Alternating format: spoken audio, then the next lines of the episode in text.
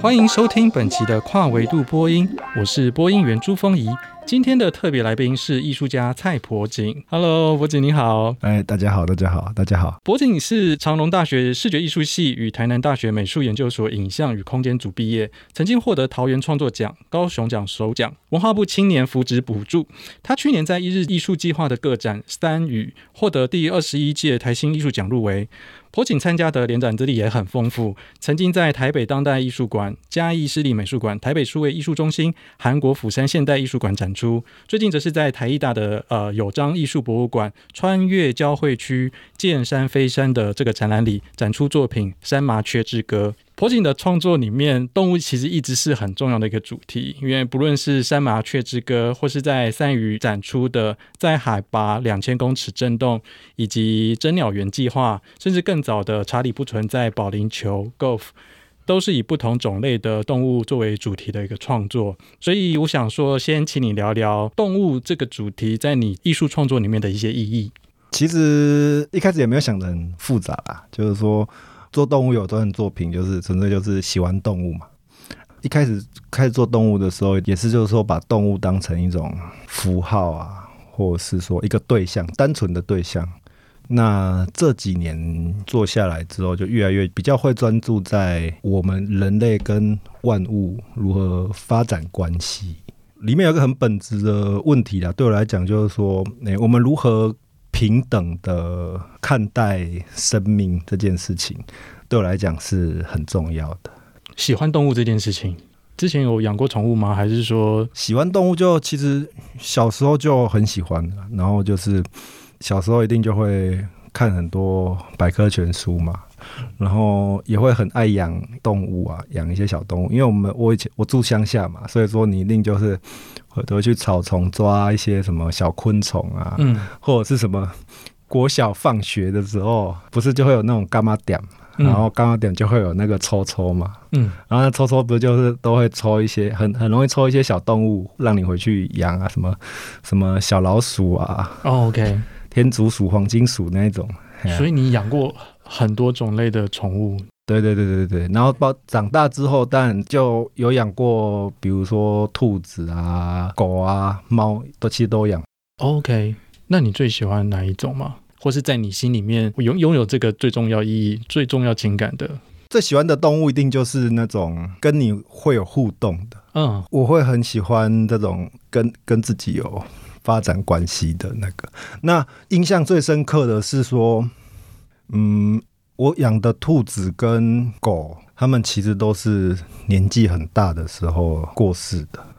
像我的兔子啊，我养的兔子养到十二岁，然后它是在我的，就是我这样抱着他，然后他就断气的。哇，OK，那其实那种就是对于生命的感受，就是那种消逝的感受，就会特别的强烈，因为他就是。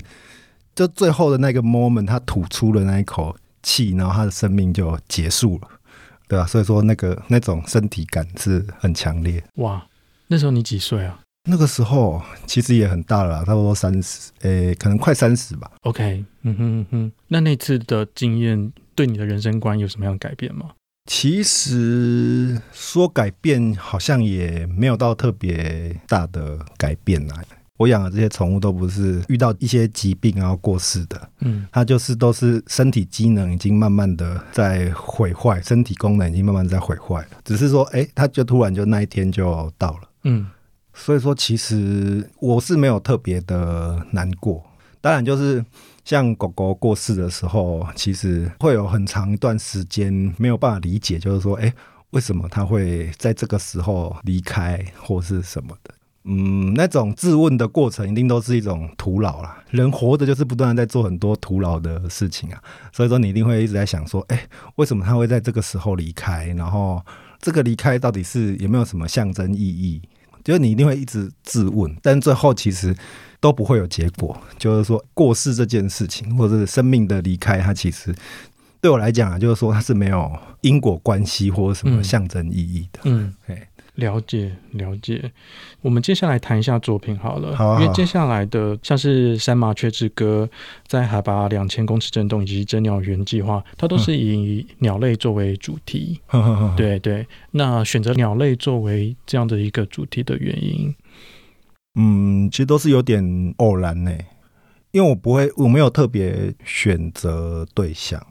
就是有时候可能就是哎、欸，你我发现了一个什么有趣的东西，嗯，往下钻之后就发展下去，嗯，那所以说其实鸟类的作品可能冥冥之中也有牵引吧，我也不知道，就是、嗯、所以说就是哎、欸，好像顺其自然就变成好像这几年比较大型的发表都是跟鸟类有关系，所以这三个作品之间有关联性吗？还是？这三个作品其实都是在嘉义，像三鸟园计划就是嘉义公园那一带嘛。那三麻雀之客就是在增文水库，在海拔两千公尺，其实就是在阿里山。嗯，那其实他们他们这三个动物，其实又刚好代表我们去界定动物跟人的关系的三种物种。就是像真鸟园计划里面的是蓝孔雀嘛，嗯，然后它就是圈养动物啊，它就是跟人就是很紧密的。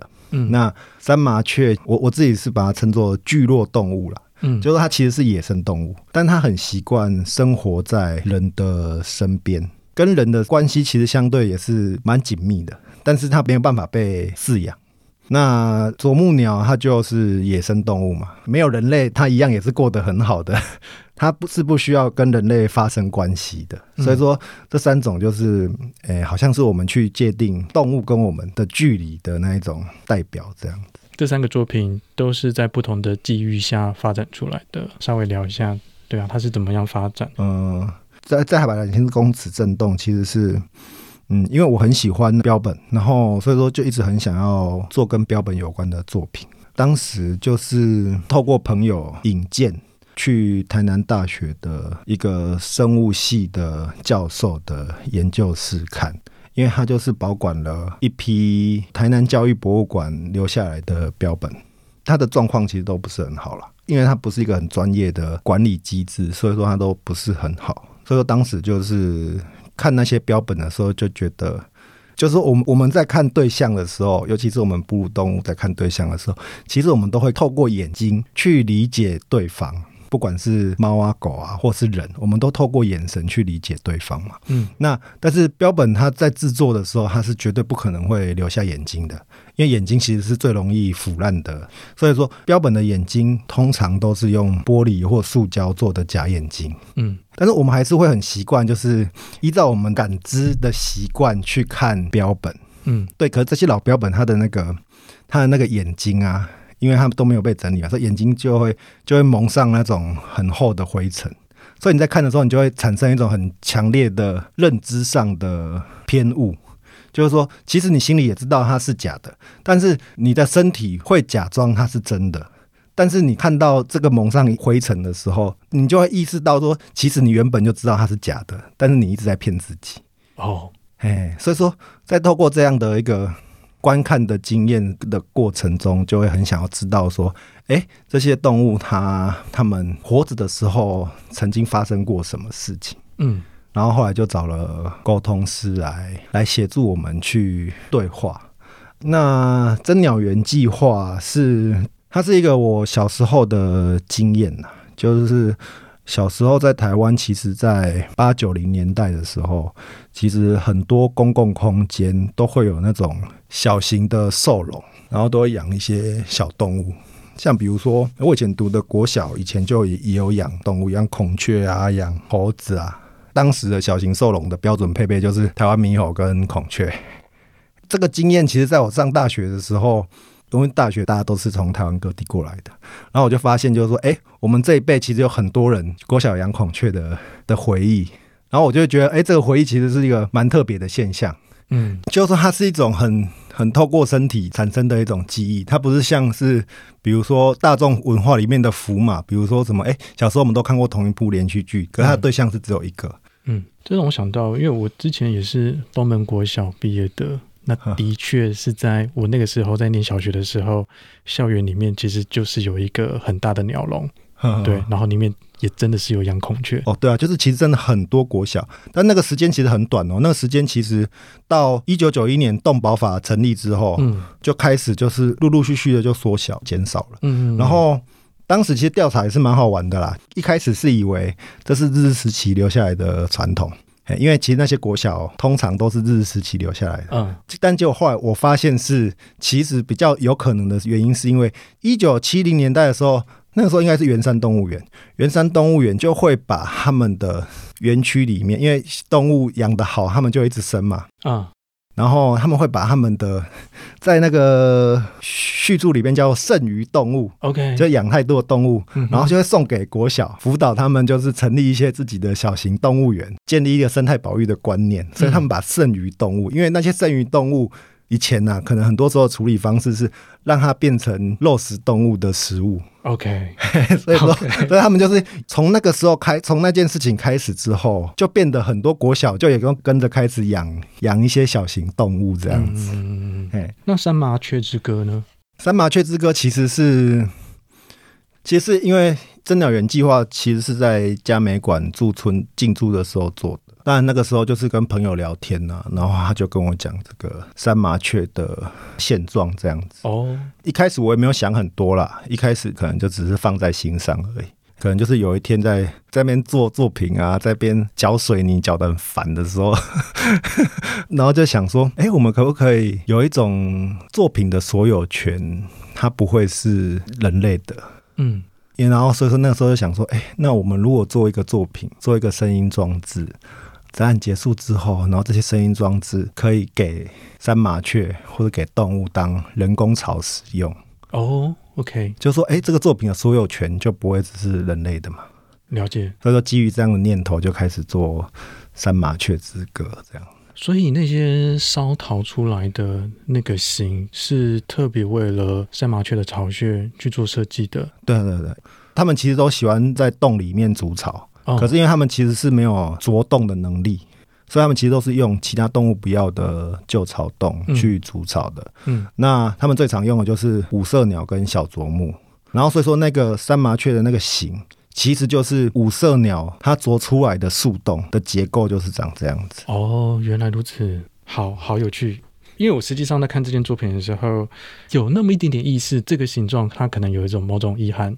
因为它那个洞口其实蛮小的，嗯，呃，然后那个形状也是蛮长形的，底部的空间会比较大一点，所以这个是根据你刚刚所说的五色鸟的那个树洞的造型去做设计。对对对，它的内就是树洞，它树洞的结构就是长这样。了解了解，哇，好哦！如果大家有兴趣的话，可以去呃有章博物馆正在展出。对对对对对对。好，那另外一个我想要讨论的是关于标本这件事情。好像在这些作品里面，死亡会是另外一个重要的主题。死亡或标本为什么会这么样的吸引你？嗯，我我其实觉得应该不是死死亡啦，应该是说就是.就是我特别喜欢标本，因为我觉得就是说，我们从标本里面看到的其实不是那个皮毛，而是标本被产出的欲望。其实这件事情是很迷人的。你是说什么样的欲望呢？就是说制作出标本的人的欲望这件事情。比如说我，我举一个例子就会很好玩，就是当初孙立人他们把林旺带来台湾的时候，因为孙立人其实应该是很爱他的大象，所以他才会把他带过来台湾嘛。然后他们刚到台湾的时候，他是带了三只，一只是在坐船的时候过世的，然后有一只是在凤山的时候过世的。当时孙立人就基于爱他们的心情，就把他的脚做成椅子。OK，啊，那那其实是一个标一种标本嘛，只是他就是把它做成象脚椅这样子，因为他们当时可能也没有能力可以去做一只完整大象的标本，所以这三只都是孙立人他自己养的。没有，就他们从那个滇缅战争的时候，从从那个缅甸带过来的。OK OK，可以稍微聊一下这个故事吗？就是，所以他不是孙立人他自己养的大象，他是……呃，当时在太平洋战争的时候，对日本人其实，在缅甸地区其实征召了一百零九只大象。作战使用的吗？对，作战使用，可能当相夫啊，或者是说，因为在丛林地区，马跟骡可能在工作上面的效率比较低，嗯，所以说他们当时，而且就是说，在缅甸地区，其实他们本来就山区就是有习惯养相夫养大象做工作的传统，嗯，所以当时他们就是想说，让大象背机枪啊，或是开辟一些军事建设。对，但是文献记载里面，其实这些军事用途并不是被很好的利用啊。大象的服从性没有，永远都没有比马跟骡骡还要好。然后，但是最后，反正就是孙立人后来在缅甸打败日军的时候，打败然后日日本人就逃了嘛，所以说那些大象就留下来。可是当时一百零九只，其实好像只剩下，我记得好像是二十几只，嗯，其他都死了。嘿，然后孙立人在打仗回来结束，他就回广东啊，因为抗战胜利了，就是他们当时说的抗战胜利。嗯，他在回广东的路上 又死了八只。可是，对，但是就是就我们现在我们会觉得战争结束，那就让这些大象回到大自然。对，就是说你你如果去。Google 一下那个林旺的维基百科.它其实就会蛮好玩的，就它都透露一种很强烈的欲望性质。你就看他就会写，他以前他几岁到几岁的时候国籍是缅甸.然后几岁的时候国籍是日本，然后后来变中华民国.就是说他是有国籍一直在换的。虽然说，我觉得那个可能他们只是觉得有趣啦，只是说他相对就是说他其实是把它编制在人类的系统底下，嗯，所以说他战胜了之后，他就是要把它带回来，因为他就是军队的财产，但那个。心态是胜利品的、战胜品的的一个心态吗？有有有，我觉得是这样子，可能，我觉得应该是。好，所以他被带到广东，嗯，然后孙立人就有点像是被整个国民党冷落嘛，他就先到那个台湾要建立陆军学校，嗯，嗯，所以说他也就把他身边的大象带回来，然后有一只死掉了，他就把他的脚做成象的椅子，对对对，OK。但你会说，这 这是这是一种爱吗？还是不知道、欸？哎，就是那这就是那种，哎、欸，我们会很难理解。但是也许就是，我觉得我我觉得应该是爱啦，只是说，OK，那种爱是因为爱与道德，或者你如何去爱爱一个事物，跟如何去用道德。的观念去看待它，这个是其实是一直在时过境迁的，只是说，是只是说我们会觉得，我们现在就觉得哇，这个，但其实，但其实像林旺最后的结局，我也觉得很很让我觉得也是有点不可思议嘛，因为林旺过世了之后，动物园就是就是也把它做成标本，但是它做成标本，它就是一定要用到很很怎么说，很很纯粹，它的骨骼做成一具骨骼标本。外皮做成一具玻质标本，所以说其实林旺过世之后，它就变成两个，它就变成两个 sample 这样子。现在放在哪里啊？这个你会知道吗？哎、欸，他们现在放在那个呃、欸、木栅动物园的那个有一间那个标本馆的地下室。嗯哼，嗯哼，嗯哼，好哦，好，我觉得好好好好，但是。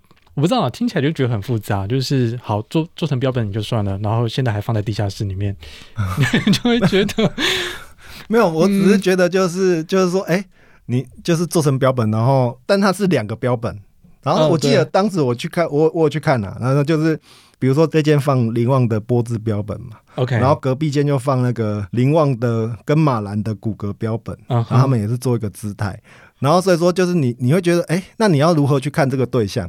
你要对 对，因为我同意你说的，就是关于动物，或是好像人在看待动物，或者是在面对，或者是在形塑人跟动物的关系，的确是有个时过境迁的一个状况，就是它好像是在变化的。因为很多东西，就我现在听起来会觉得好神奇哦，或者是好魔幻这件事情。包括像是你刚刚说的真鸟园计划，然后原生动物关于剩余动物的概念，对，然后以及刚刚所说的关于标本，然后灵旺大象的故事，在现在听起来，我不知道，就是好像感觉有点不可思议。我不知道你觉得怎么样？你会觉得？当然，当然，当然也是觉得会觉得很不可思议啊！是是是，但但其实我们好像都曾经生活在那个时代过，对，因为就是其实那个时代其实也才二三十年前，三十三十年前。像比如说三十年前，台湾是除了红毛猩猩的原生地以外，红毛猩猩数量最多的地方。OK，嗯哼，就是你就你说三十年前是这个样子，对。我之前呢一些文献资料就会蛮好玩的，就是说像比如说，你是说所以很多的猴园都有在，不是是私人养的哦。我们那个时候就很流行，好像是因为张小燕有她有一个节目，然后就是会有一只红毛猩猩可能会表演什么的，然后那个节节目之后，台湾非常多人养红毛猩猩，养到就是全世界关注，然后才才出成立动保法。哦，哇塞，好哦，好哦。这是空白的历史吗？还是什么样？就是我们虽然好像有生活在这样子的一个背景当中，但是不知道我我自己好像对这些事情好像没有太多的意向，或是或者是没有太放在心上吧。我不知道是是我们改变了吗？还是说应该是说就是文明总是会有一种包装，在文明里面很多野蛮的事情，或者是文明觉得不好的事情，其实是有点刻意的被消磨掉。所以说，其实这些文献资料，其实你是很难找到的，或者是说，我们可能隐约知道这件事情，可是我们好像没有真的很愿意去面对，或者是把它指出来。我不知道，嗯对，就是现在听起来，我会有这些感觉。嗯其实好像有有一点点这种感觉，当然他没有，他没有真的把它隐藏啊，因为他也不是像权威时代对政治犯的那种状态，只是说这些东西就会被自然而然的，或是。不管是有意无意的，就会很快的就被排除掉。嗯，如果你意识到的时候，就就会发现说，其实那个年代其实离现在其实也真的没有很远。对对对。好，那我们再回过头来聊一下标本这件事情。呃，因为另外一件作品不在研究室的标本，是另外一件也在谈标本的作品。标本这件事情在这两个作品当中是有差别的吗？或者是这样讲哈，就是呃，不在研究室的标本，它是一个人的标本，骨骼的标本，对对对，对，所以我猜可能会有某种差异性在里面。先先谈一下这件作品好了，就是这个人的标本，他原本的身份是，他原本的身份是那个交八年事件的遗骨，因为日本其实是到一九七零年代，他才在法医法里面才颁布了一条法则，就是说。法医不可以擅自将无主的大体，嗯哼，就随便的，就是捐给研究单位或教学单位使用。嗯，所以说，在这条法律之前，不管是日本或是台湾，其实很多国小的那个人的骨骼标本啊，还是什么人骨骼模型，他们以为是模型，但结果后来发现都是真正的人骨。OK，嗯，那。当时其实会做这件作品，真的是也是因缘际会啦。就是在做海拔两千公尺的时候，因为我就找动物沟通师去标本室沟通嘛。那其实这件事情，哎，我们会觉得可能可以接受，但是管理那个标本室的老师是严格讲，他也是科学家。那他他居然就会很理所当然的就哎可以啊，我你就来做。所以后来就是跟那个老师比较熟了之后，就发现他十年前也曾经做过类似的事情。哦，他就把他保管的人骨标本请去纳古塔，因为他真的都用不到。然后在请去之前，他就找了一个灵通老师，嗯，去帮他看一下这样。所以很多具，他那边是一具完整的，然后五六颗人人人头骨。OK。然后就他们就说哦，他们是交八年事件留下来的，所以说他们想要回狱警，因为当时狱警没有纳古塔啦，他就把他送去狱警旁边的南化的纳古塔放。那、啊、所以说我后来就是在找了这个灵通老师去去跟南二中馆藏的人骨标本对话，这样。嗯，问到的身份是哦，他也是九八年事件留下来的，然后他是跟台南大学是隔壁隔壁村庄。OK。算是平埔族吗？那个时候的、嗯、哦，那个时候我怀疑是平埔族。那我后来在做的过程就发现，他们应该是汉人，因为那个时候那个老师是连他的名字都跟我讲了，然后还有他住的村庄。但是那个就很好玩啊，就是说他是住在左镇。然后左镇其实是基督教最早成立教会的地方，因为所以说当时那边很多大武隆人，当时大武隆人就平埔族，他们其实是信基督教的。嗯，就是如果不是信基督教的话，他们就会跟汉人就是有点像是宗教，有点像是融合。左镇玉井那边很多小庙，他们其实是一半是拜他们那边叫泰祖，泰祖就是平埔族的祖先，嗯，然后一半是拜土地公。土地公是比较汉人的信仰，对对对对对对对对对。然后，但他讲的那个村庄那个位置啊，没有教堂。然后在文献里面就就是说，当时交八年事件发生的时候，平埔族只要是这个村庄有教堂的，平埔族就不会跟汉人一起起义；村庄没有教堂的话，那个平埔族就会跟汉人一起起义。他们如果没有信基督教，他们就会跟着汉人，因为其实交八年事件是宗教作为一个导因嘛，它算是台湾在抗日事件里面影响力是超过雾社事件的。包括死亡的人数跟后续的很多影响，其实当时是超过雾社事件。嗯、然后它是主要是以宗教，就是我们传统的道教作为一个号召，然后去起义的。但原因很复杂啦，就是里面有很多原因很复杂。就但其实很多是经济的因素，只是说，哎，刚好就是有一个宗教去辅助这样子。那整个日治时期最大的影响是。交八年事件之前，其实台湾的总督都是武官，就都是军人。嗯，所以说其实当时是实行高压统治。嗯，但在噍吧哖之后，整个日本意识到说用高压统治是行不通的，不然不可能会有这么多人起来对抗你的政府。所以说，在噍吧哖事件之后的总督都是文官，治理的方式相对是较怀柔的。好哦。呃，我还是觉得标本在这件作品里面，跟你刚刚所谈的动物的标本作为人类的欲望这件事情，好像还是会有一点点差异。好像人的标本跟欲望的差、欸、有啊，那帝国的征服啊，啊，OK，其实就是它，它会好像很容易被理解，是因为作为一种征服的象征啊，跟那个莫纳努道的遗体也被拿来当标本展示是一样的。他们是有一种象征他帝国的胜利，所以说这是一个帝国的胜利品。OK，了解。但是在这件作品当中，因为它是无主的标本，嗯，所以这种象征的意义好像就会少了一点点吗？嗯，我觉得也许当时是有，只是我们已经没办法去辨识了。嗯，因为其实这些标本其实来自于台南教育博物馆，但是台南教育博物馆在二战的时候被炸毁了。所以说这些标本才会被放到台南二中跟台南大学。所以说其实很难很明确的知道当时他们展示的时候是用什么方式处理的。了解，嗯，是不是也是因为这样子，所以才没有日本人的标本啊？你说日本人日本人自己的标本吗？对啊，就是说因为日本算胜利嘛。嗯，对啊。当他们在制作标本的时候，因为他们就不会用日本人，因为日本人就会日本人就会进神社啊。嗯嗯嗯嗯，对。好，那我想再聊一下，就是关于神秘学技术这件事情。不在研究室的标本，呃，你有请了一个通灵师做合作，嗯，但更早的在海拔两千公尺震动，其实也是找了宠物沟通师。嗯嗯，在做这件作品的时候，哎，为什么会想说要找宠物沟通师呢？其实一开始的想法就是很很单纯啦，就是说很很当代艺术的想法，因为那些东西看起来就很像个科学的仪器物，因为他们就是没有被再继续展示，他们就失去功能了，有点像是半被丢弃在教授的研究室里面而已。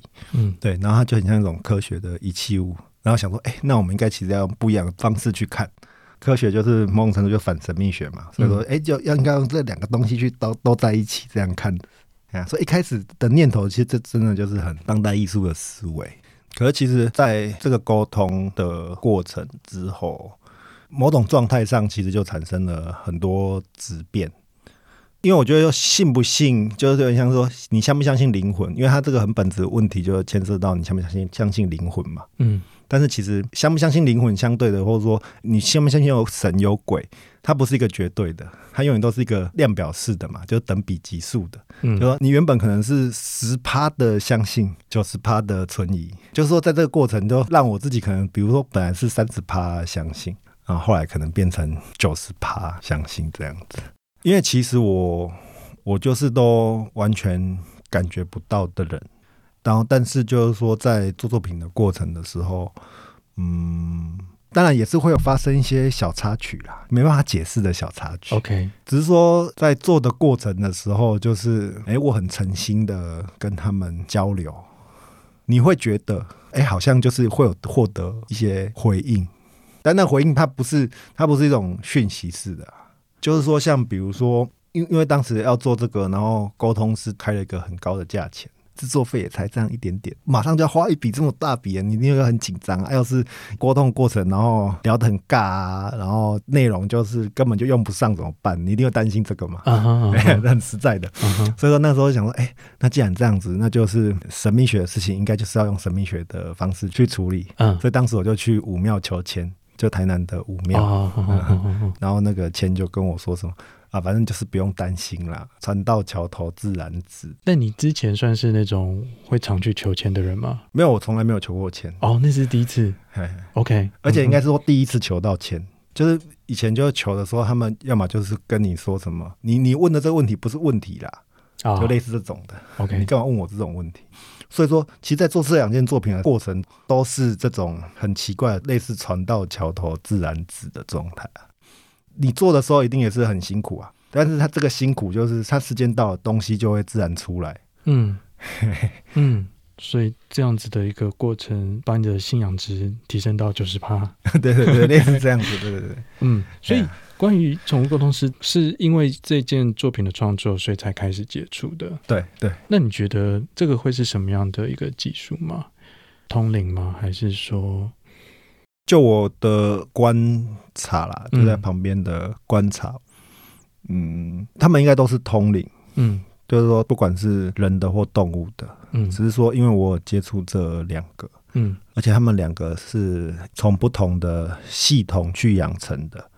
通人的，他就是道教的，从气功啊、修心这种方式去养成的。嗯，那沟通师应该就是现在这种新兴的，比较 New Age。对对对对对，OK，对那种那种那种脉络去养成的。嗯，但是他们沟通的过程，我发现原理是一样的。请解释。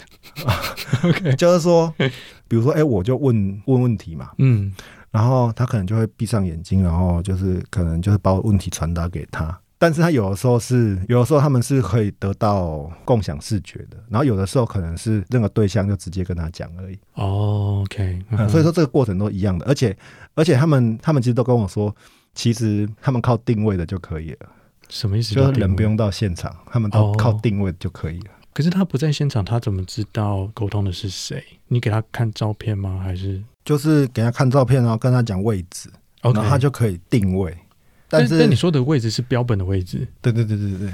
但是他们他们都还是会讲说，第一次还是可以见个面会比较好啦。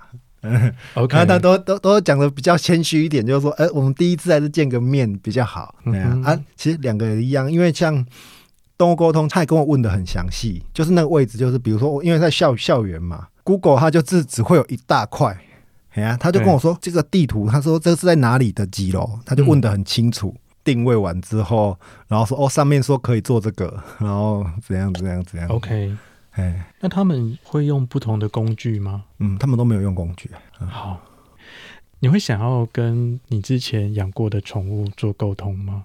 嗯，其实我我我是不会了。哦，为什么？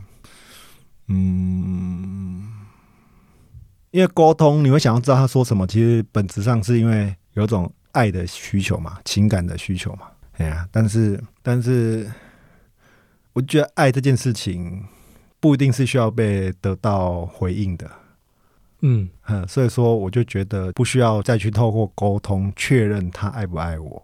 OK，啊哈，对，那这样会很抽象吗？当然不会，我我是觉得不会抽象，但我想到的是说，所以大部分人的人有宠物沟通需求的会是什么样的一个状况？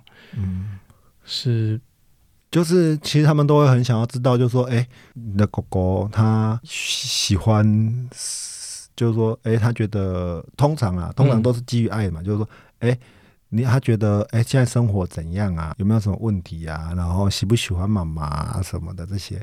但其实，其实，其实我觉得沟通师也是有很多很好玩的、啊，就是之前有看过那个，就是他们也有那种粉砖嘛，嗯，他们就会有时候会分享一些有趣的案例，嗯，像比如说。就不知道哪哪一个沟通师有沟通过一只猫，就是他妈妈问他家的猫的问题，然后那个猫就跟沟通师说：“你跟我妈妈讲，不要再找沟通师来烦我了，很烦。”哇，反正就就是很多很蛮好玩的。然后或者是说，比如说你的狗叫 Michael，然后沟通师又跟那只狗沟通的时候就，就那狗就很惊讶的发现说：“啊，为什么我是叫 Michael？我以为我叫好棒。”嗯。啊，就是有些误会这样。对啊，但是我.我我就觉得没有，我只是觉得就是说也不需要去，因为有点像是说人跟动物理解事物的方式是不一样的。嗯，也不需要用让动物用人的方式去去理解事物，因为这个这其实就是做在海拔两千公尺的时候，也是有一个很大的启发。刚开始准备的时候，就会想说：“哦，那我就去拿一张地图来，然后就让他告诉我，哎，他可能生前活着的地方是哪里？OK，哎，就类似这种嘛，嗯、或是说，哎，拿一些地理的书啊，然后有一些那里面可能会有一些地名之类的。嗯，可沟通的过程才意识到，就是说鸟类不知道我在说什么，因为它根本不用地图，它没有地图的概念。嗯、哼他可能它可能会知道说，他生活这片森林有什么东西，有什么东西，有什么东西，但它不会知道地名，它也不会知道地图。所以那个时候就会让我很强烈的意识到，就是说，你以为的很很自然的思考的方式，其实不见得其他的生命是会这么想事情的。嗯，所以说我觉得就是也不一定需要让他们用人类的思考方式去去理解世界这样。了解。呃，接下来你有在 Sealab Creators 有一个计划。这个计划也是跟标本有关的，嗯、对，在这个计划里面，你一样会请宠物沟通师吗？还是你会用另外一个方式来处理标本这件事情？嗯，动物沟通一定是其中一环嘛，但是还会有其他的，应该就是看到时候做作品的情况，也许会有其他不一样的可以沟通的媒介来使用，也是尽量尝试。OK，但是因为这一次的计划，它有点像是说，我们跟标本或者说所谓的。逝去的事物能够共同来创作这样子，哇！所以说沟通是要一直反复确认或是什么的那种状态。OK，来谈谈关于灵魂这件事情好了，就是、嗯、所以你以前是不太相信灵魂这件事情，嗯，应该是说以前就是相信灵魂，但是你不会那么有把握。像我就是很标准，就是宗教观也都是一种继承的嘛。就小时候家里就拿香拜拜啊，你就跟着拜，你就跟着拜，这样子而已。嗯，只是说，哎，做了这件作品之后，好像就会变得类似说所谓的敬畏自然嘛，不会觉得它就只是一个例行公事啊，或者是什么的。就它不只是一个文化，它不只是个传统，嗯、而是对你来说真的存在，或者是有意义的。对对对对对对对对。OK，这会影响到你的人生观吗？就是当你知道自然万物可能都有灵魂的，嗯。我觉得应该会啦，只是说我尽量都还是以一种比较自在的状态去看。其实有点像是说，哎，把它当成一个朋友在对话，不是说，哎，我们是一个非常有别的一种不同的事物。就是说啊，灵魂也是人呐，OK，灵魂也是一个个体啊，灵魂也是人呐。所以说，你如果很害怕他，那他觉得你，你，你又。就你感觉到有一个人很害怕你的时候，你自然就会不开心嘛。嗯，对啊，所以说如果把他当朋友，然后很自然的状态，我们在那边沟通交流，他他应该就也会很自在这样子。嗯，嗯，那你对死亡的看法呢？在经历这么多的，不管是工作也好，或是创作也好，你现在对死亡的看法大概会是什么？嗯，没有，死亡其实就是很实在，就是说死亡就是失去对物质世界的自主权嘛。其实就这样子而已啊，但听起来不是一个很好的状态，是不是？嗯，我觉得也不会好或不好。其实你搞不好有更多事情 OK 要做.只是说，哎，你失去了这边的自主权而已啊。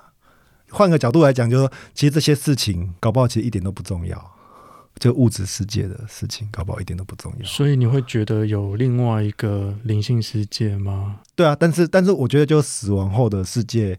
搞不好是是我们没办法想象的，因为搞不好其实是我我们在人世间这样子这么努力，然后做艺术，然后好像好像可以成为一个艺术家，或者哎稍微努力到最后好像稍微有点地位的艺术家，结果死掉之后发现啊，我死掉之后还要再跟什么陈晨波竞争哦。OK，但你但你们用的媒材很不一样啊，没有我的意思就是说我意思就是这样，搞不好你死后你还是在当艺术家，只是你。你是说，就是死后之后，可能还会有另外一个世界？对对对对，我就觉得，就是哎，这样想就会觉得好像也会蛮有趣的啊。因为我觉得都还是会期待一种，就是本质上都还是会期待一种，就是说，哎，死亡之后的世界是你现在想象不到的。那你会有期待那什么样的世界是比较理想的死亡之后的世界？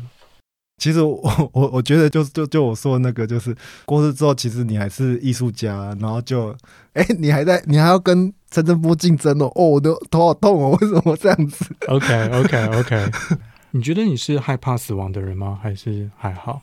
我觉得应该算还好。因为我都我都可以当两年离世了，应该 是还好。那这个这个会影响到你现在的人生观吗？就是你会觉得人生现在的人生是什么？然后我们人生应该要怎么样度过？当然，就是我都是想的还是比较积极的吧。你一定就是要把握当下，然后哎，好的坏的你都可以都可以试试看的。嗯，反正就是人生真的就只有一次嘛。嗯。我是比较倾向这样子，可是你刚刚说，就是死亡之后可能还是会有另外一个世界，那个不算是第二个人生吗？那个应该是第二个人生没错，没错。只是说，只是说，但是那个人生他一定就会跟现在不一样啊。嗯。就是说，哎、欸，也许你你也在做艺术，你继续当做艺术做艺术家，可是你们做出来的艺术就不会是现在这个形式啊。啊、嗯，就是不一样了，条件就完全不一样了。OK，OK，OK，好哦，好哦。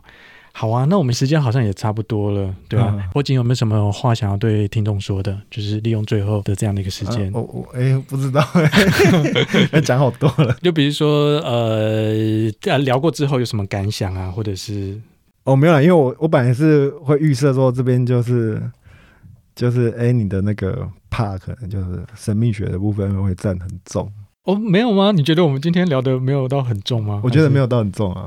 那那那你有什么可以想要补充的？哦，没有没有没有 也没有，我我我也没办法补充太多，因为其实我就是就是感知上的所谓的麻瓜嘛。所以你你你本来可能预想说，我可能会问说，呃，哎，你之前有没有见到鬼这件事情？还是我不知道，哎，就是可能类似这样，或者是一件很更。哲理性的，我也不知道。OK OK OK，就那种诶、欸，可能要去谈什么原理啊什么的那种。我觉得今天谈的就是因为谈到作品嘛，所以好像会更有趣一点。因为不管是呃你在三语当中的呈现这三个作品，然后这个三个作品怎么样去对应不同的物种、不同的动物类型。我我觉得是蛮完整，而且还蛮吸引我的。啊，对啊，对啊，对啊，对啊，对啊，对啊，对啊。然后就还蛮期待你接下来的其他的创作。这次的话，就是主要是现在是在有张艺术博物馆的展出嘛。对对对，好啊。然后如果大家有兴趣的话，也可以去看一下，这样子可以去看。好啊，好啊。那最后的话，我会有一个小小工商。哦，好，OK，好。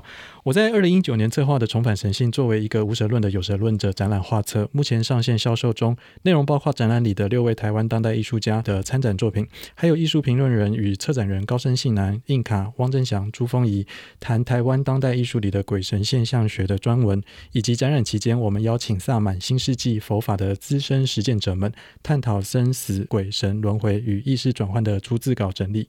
对神秘学与当代艺术有兴趣的听众们，欢迎上网订购。好，那我们再次谢谢蔡婆景，谢谢谢谢谢谢大家。嗯，那喜欢这个节目的朋友，请按赞、追踪、开小铃铛。跨维度播音，我们下次相会，拜拜拜拜拜拜。拜拜。本节目为现象书写计划，由国家文化艺术基金会与文心艺术基金会共同支持。